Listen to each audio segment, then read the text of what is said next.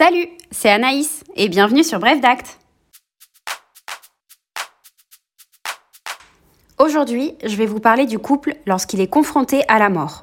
On s'aime, on s'aime, et un jour, la grande faucheuse vient nous séparer. Et oui, personne n'est immortel, sinon ça se saurait. Vous l'aurez compris, le thème de cette semaine est en rapport avec les successions, et plus particulièrement l'héritage du conjoint qui survit à son époux prédécédé. Dans un premier temps, il est important de définir le terme conjoint survivant. La loi prévoit qu'il s'agit du conjoint marié, vivant et non divorcé. Et oui, si vous êtes en instance de divorce et que votre conjoint décède, alors vous hériterez, sauf volonté contraire, dans sa succession. Ce qui peut être fâcheux, je vous l'accorde, lorsque vous ne vous entendez plus avec votre ex-époux qui a refait sa vie avec une autre personne depuis belle lurette. À quel droit pouvez-vous prétendre dans la succession de votre conjoint? C'est-à-dire, quelle sera la part qui vous reviendra dans sa succession? La première information qu'il est opportun de préciser, c'est qu'avant de s'intéresser au règlement de la succession d'une personne mariée, il faut liquider le régime matrimonial. Il existe plusieurs régimes matrimoniaux que nous vous avons présentés dans le podcast sur le contrat de mariage. Par exemple, si vous êtes marié sans contrat, c'est-à-dire sous le régime de la communauté de biens réduite aux acquets, alors la succession de votre époux se composera de ses biens propres, ainsi que de la moitié de la communauté qui existe entre vous et votre conjoint. Ensuite, il faut distinguer si le défunt laisse ou non des enfants et s'ils sont communs ou non à votre couple.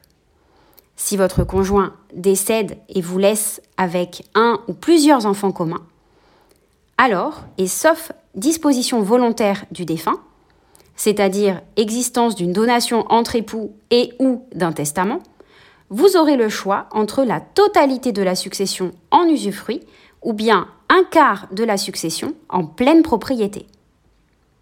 Si votre conjoint décède et vous laisse avec un ou plusieurs enfants issus d'une autre union, alors, et toujours sauf disposition volontaire du défunt, vous n'aurez pas de choix et bénéficierez d'un quart de la succession en pleine propriété.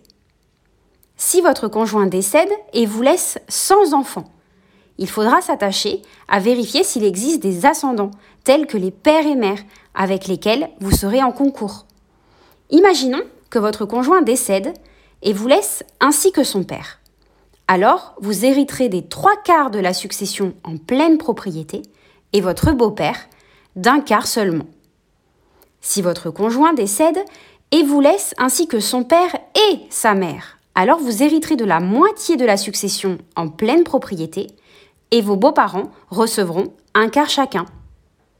Si votre conjoint décède et ne laisse que vous, alors vous hériterez de toute la succession, à l'exception de la moitié des biens qui auraient été donnés par les parents du défunt et qui se retrouveraient en nature dans la succession.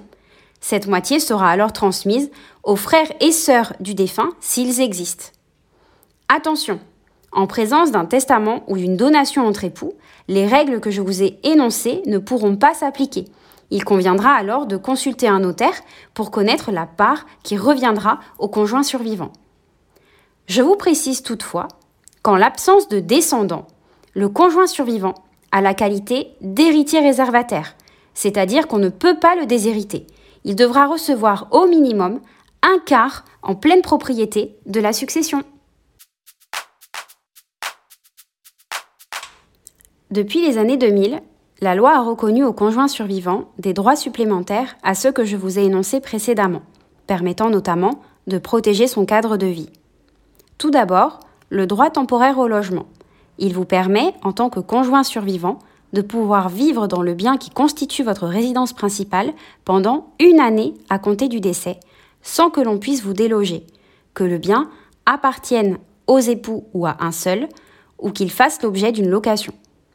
Ce droit est d'ordre public. Il est impossible, même avec un testament, de pouvoir vous en priver. Il y a également le droit viager. Comme son nom l'indique, le conjoint survivant pourra habiter le bien constituant la résidence principale du couple, et ce jusqu'à son décès. Il est possible de convertir ce droit en une rente viagère si le conjoint le désire. Attention, le dit bien, doit appartenir aux deux époux ou bien intégralement au défunt. Il est admis de priver le conjoint survivant de ce droit, mais la loi impose que le défunt rédige un testament en la forme authentique, c'est-à-dire un testament reçu par deux notaires ou un notaire et deux témoins. Je vous renvoie à notre podcast sur le testament.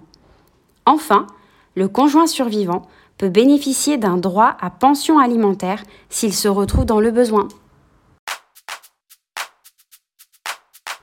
Un petit point fiscalité. Je vous précise que depuis 2007, le conjoint survivant est intégralement exonéré de droits de succession.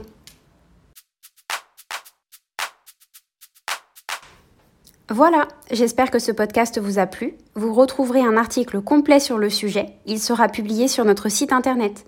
N'hésitez pas à repartager et à nous laisser des commentaires. À bientôt!